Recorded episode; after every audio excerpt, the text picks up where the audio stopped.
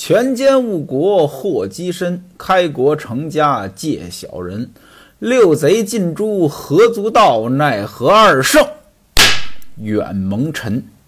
西门庆和夏提刑二人呢，来到蔡师府，人家有熟人啊，翟管家呢招待这二位。这二位呢，给翟管家准备了礼物，可是呢，涉及到银子的，翟管家是一概不收。只收了西门庆的那匹云绒布，啊，银子都没要。他怎么说呢？哎，岂有此理！你们对我这样呢，就没把我当亲戚。说这话，让底下人放桌子，把饭菜摆上来。他介绍说：“说今天呢，皇上呢要到艮岳去。艮岳是什么？宋徽宗给自己修的园子。这艮岳里边呢。”新盖了一座上清宝禄宫，要安这个牌匾。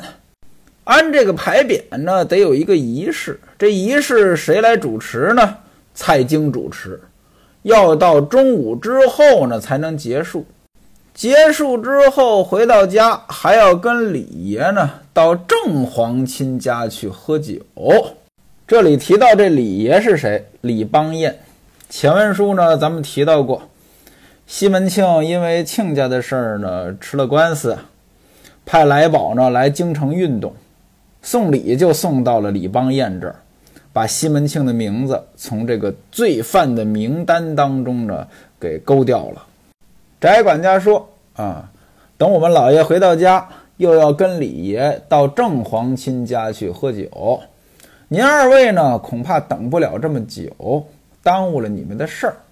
这样吧。”等到老爷空的时候，我把你们二位的事儿帮你们通禀，也就是了。西门庆说呢，那蒙你费心了。翟管家又问说：“庆家你在哪里住啊？”西门庆呢就跟他说了，住在这个下提刑的庆家。不大一会儿，这个吃的喝的都摆上来了。您想呀，在这儿吃饭能次得了吗？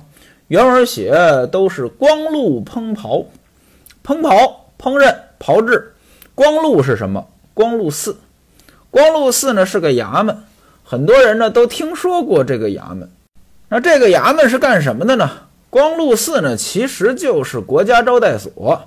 您想呀，这地方做出来的饭菜，那得多好吃啊！所以原文说美味极品无佳。每个人呢。喝了三杯酒，就要告辞起身。翟谦呢一再的挽留，每个人呢又倒上一杯。西门庆呢于是就问说：“亲家呀，我们什么时候朝见皇上？”翟谦说呢：“哎呀，你和夏大人的不一样。夏大人如今是京官，你们地方的官过来朝见他，跟你们这不是一事。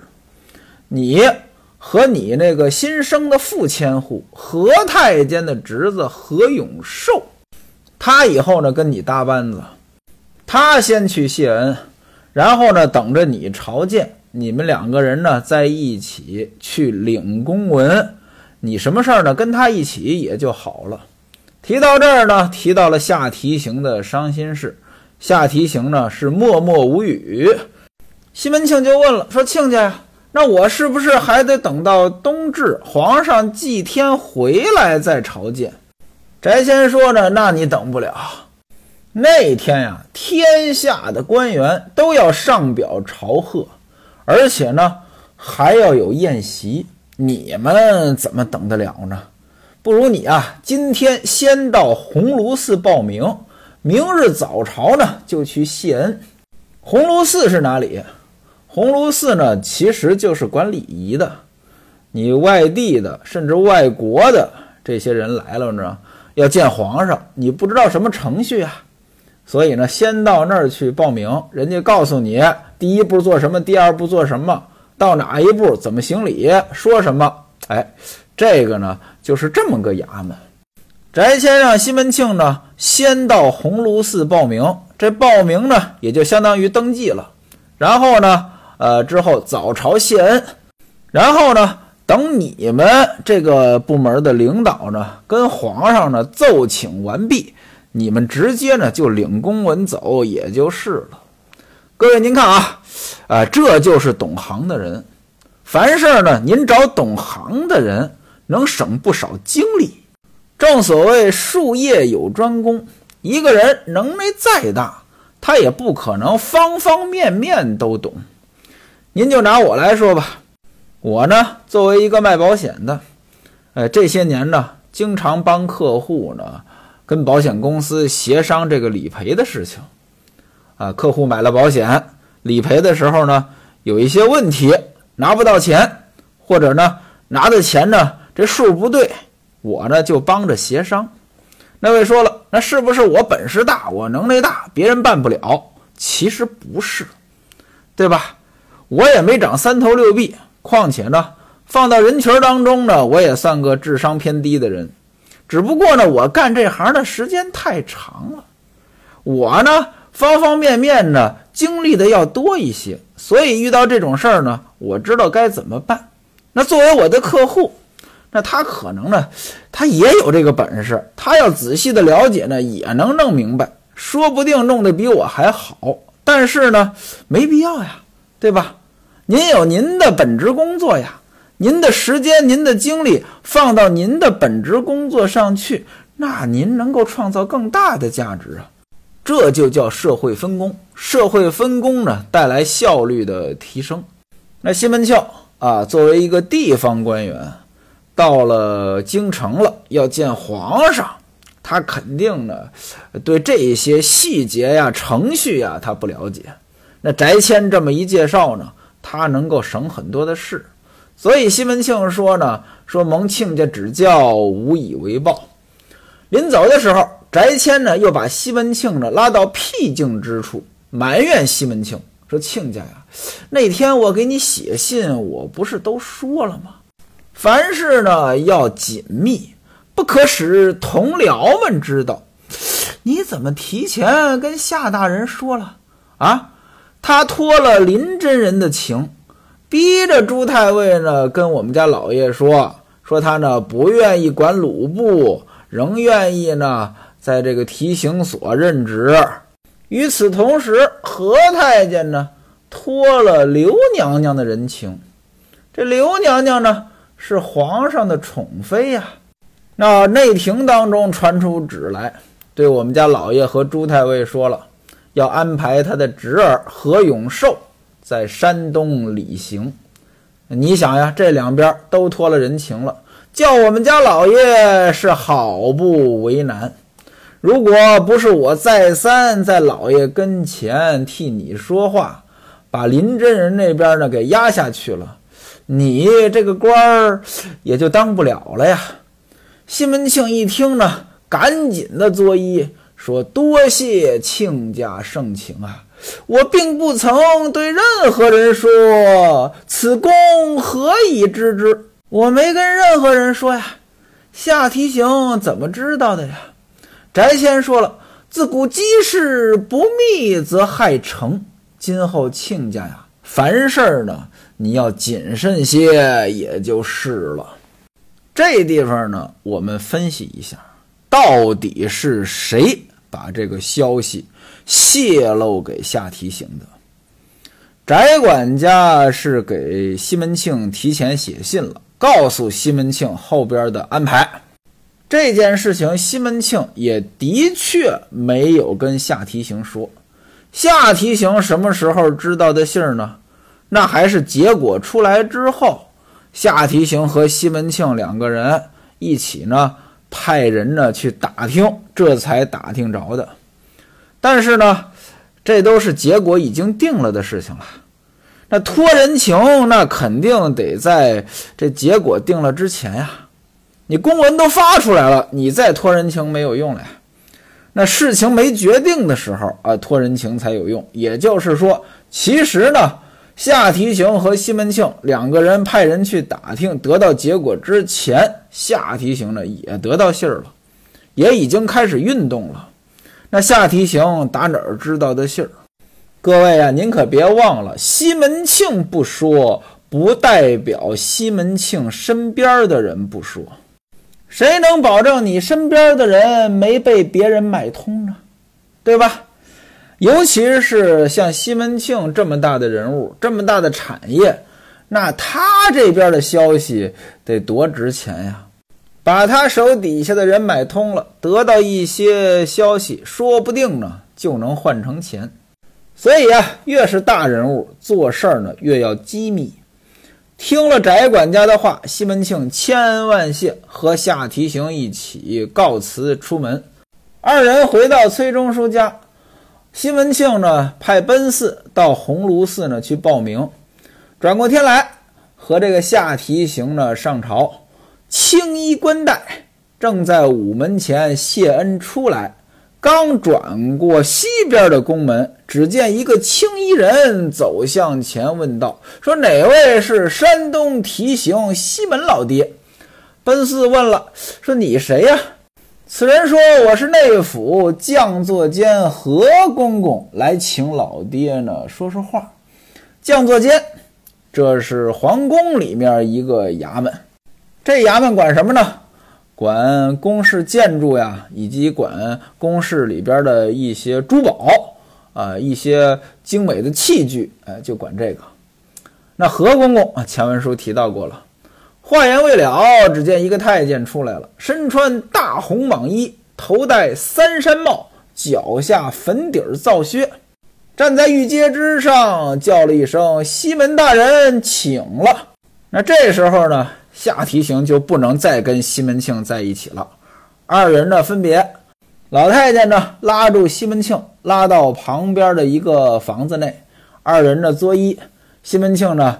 倒身还礼不迭，那人家是大太监，那有权有势啊。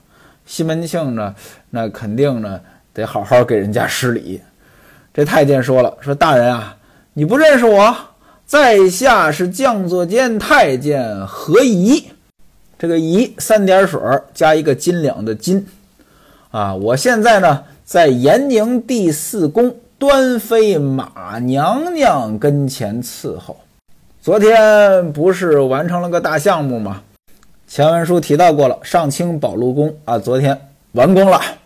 蒙万岁爷恩典，将我的侄子何永寿提升这个金五位副千户，跟你那搭班子。西门庆一听着啊，原来是何老太监，学生不知，恕罪恕罪，又给老太监作揖。一边作揖呢，一边还说。此禁地不敢行礼，容日到老太监外宅进拜。禁地，皇宫嘛，又叫进宫。皇宫为什么叫进宫呀？那当然了，一般人不能随便出入啊，这就叫进宫啊。那你想呀，这皇宫是皇上的家呀，皇上的家能随便串门吗？那要来了刺王杀驾的怎么办呀？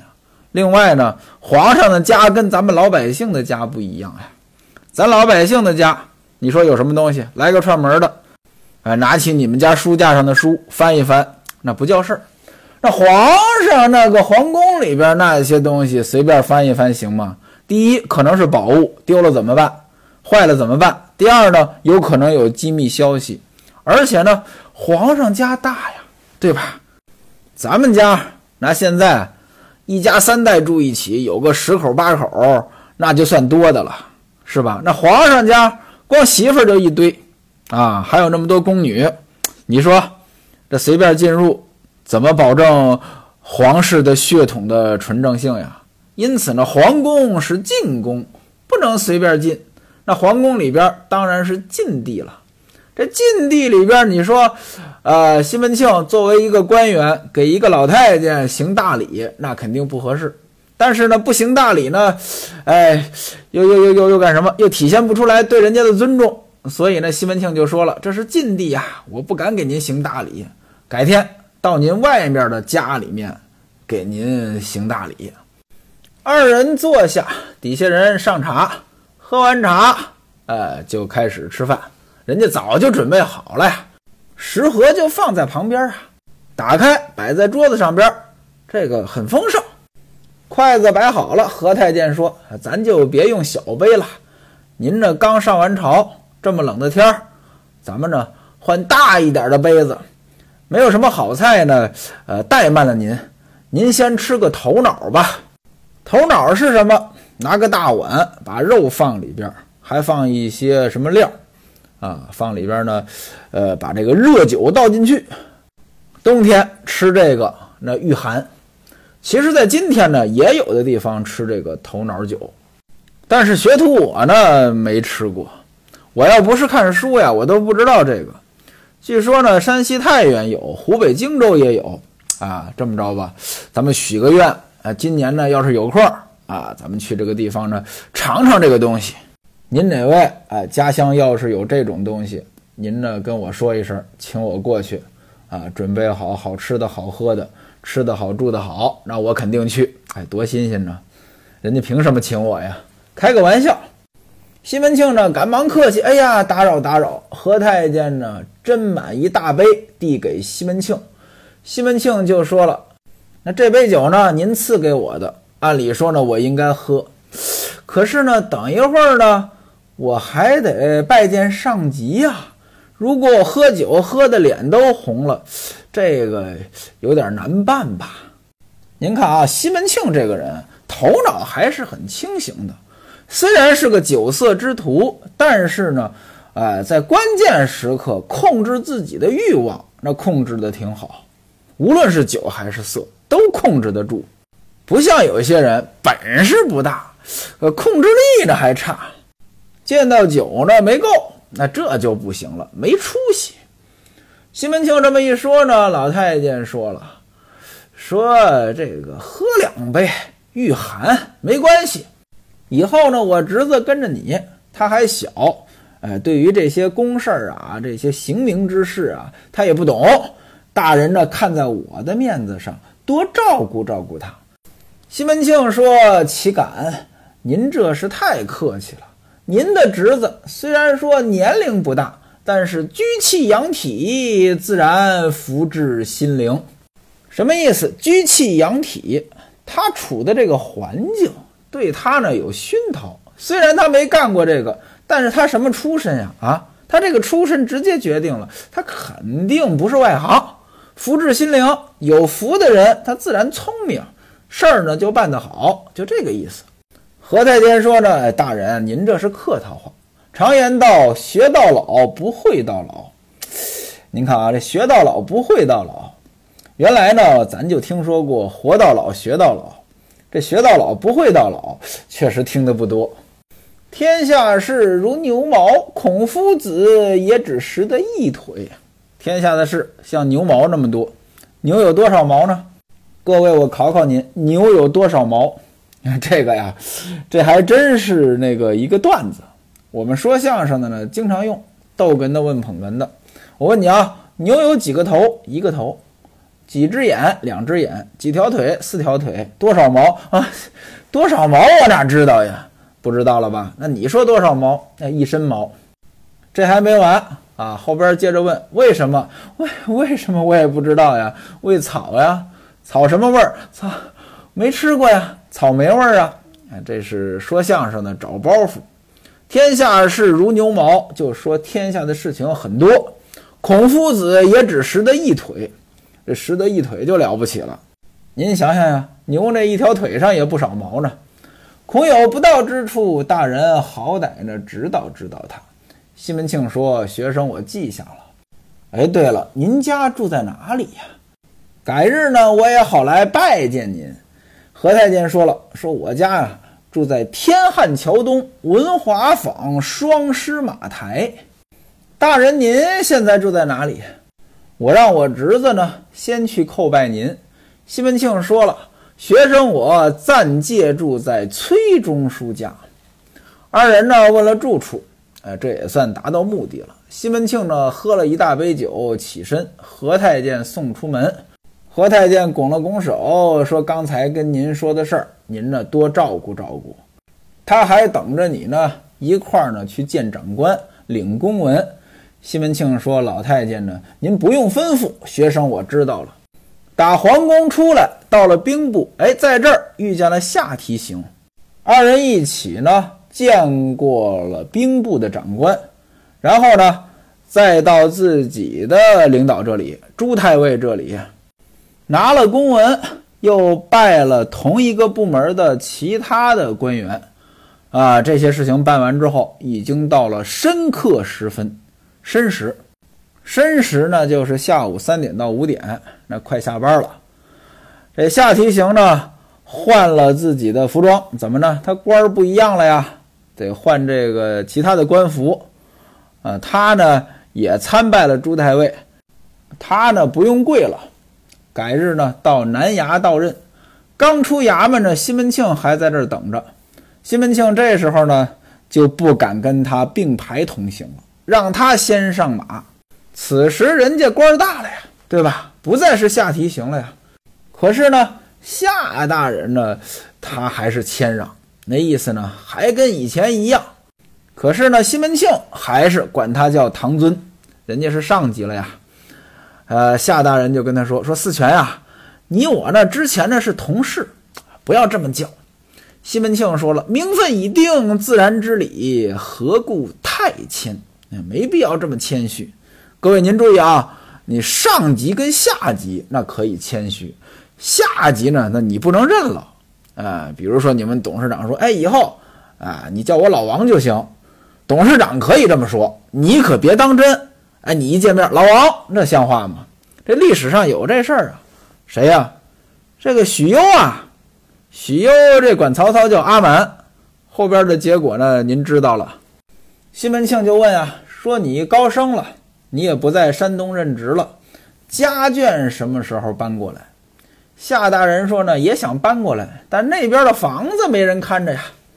现而今呢，我先住在我们亲戚家，啊，等到过年，我派人呢再把家小接来，从冬至到过年呢，时间也不长。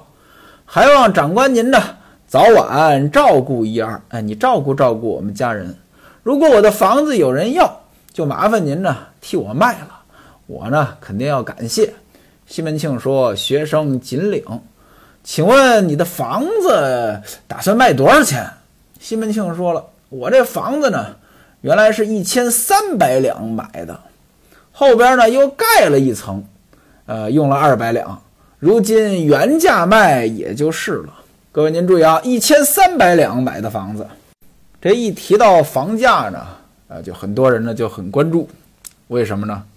呃，咱们过去这些年房价的迅速增长，触动了很多家庭敏感的神经。那这个《金瓶梅》当中这房子到底是个什么行情？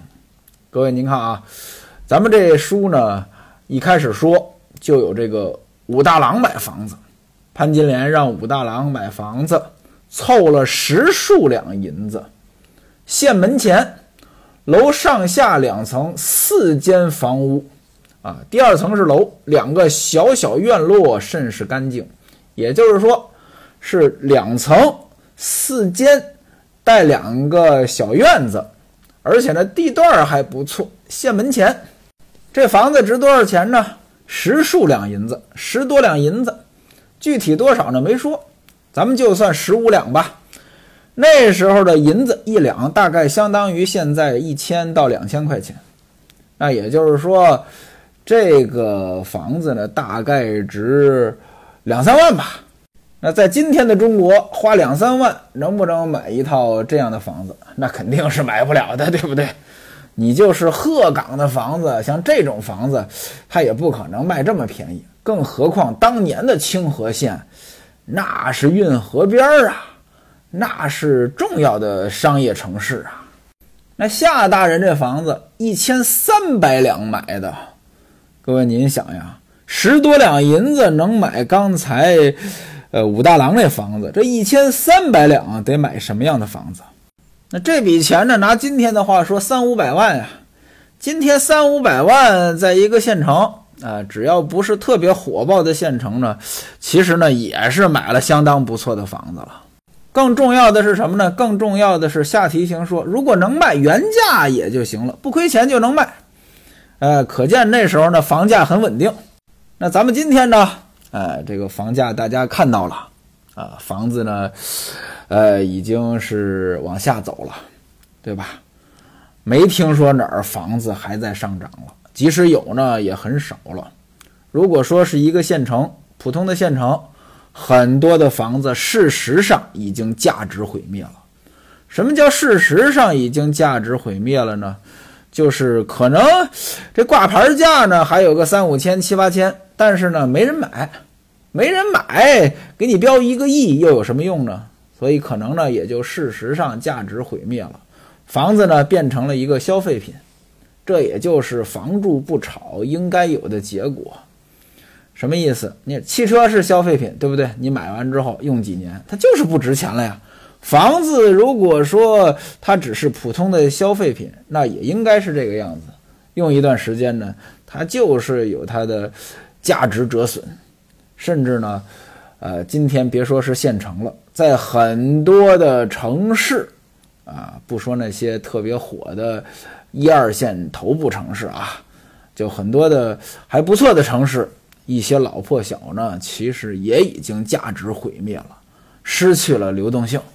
您就记住这句话：没有只涨不跌的投资品啊，呃，任何的东西，如果它是投资品，价格呢都会波动的。上涨的时候，无论涨得有多凶猛，无论涨得有多持续，但是呢，它终归要回到自己合理的价值上边。反过来，下跌也是一样的。下跌呢，跌得太凶了，也要回到自己的合理价值。只不过合理价值究竟应该是多少，那只有事后才知道。夏大人和西门庆二人呢，是边走边聊，回到了崔家。刚刚到家，王晶来禀告说来人了。欲知来者是谁，咱们下回书。再说。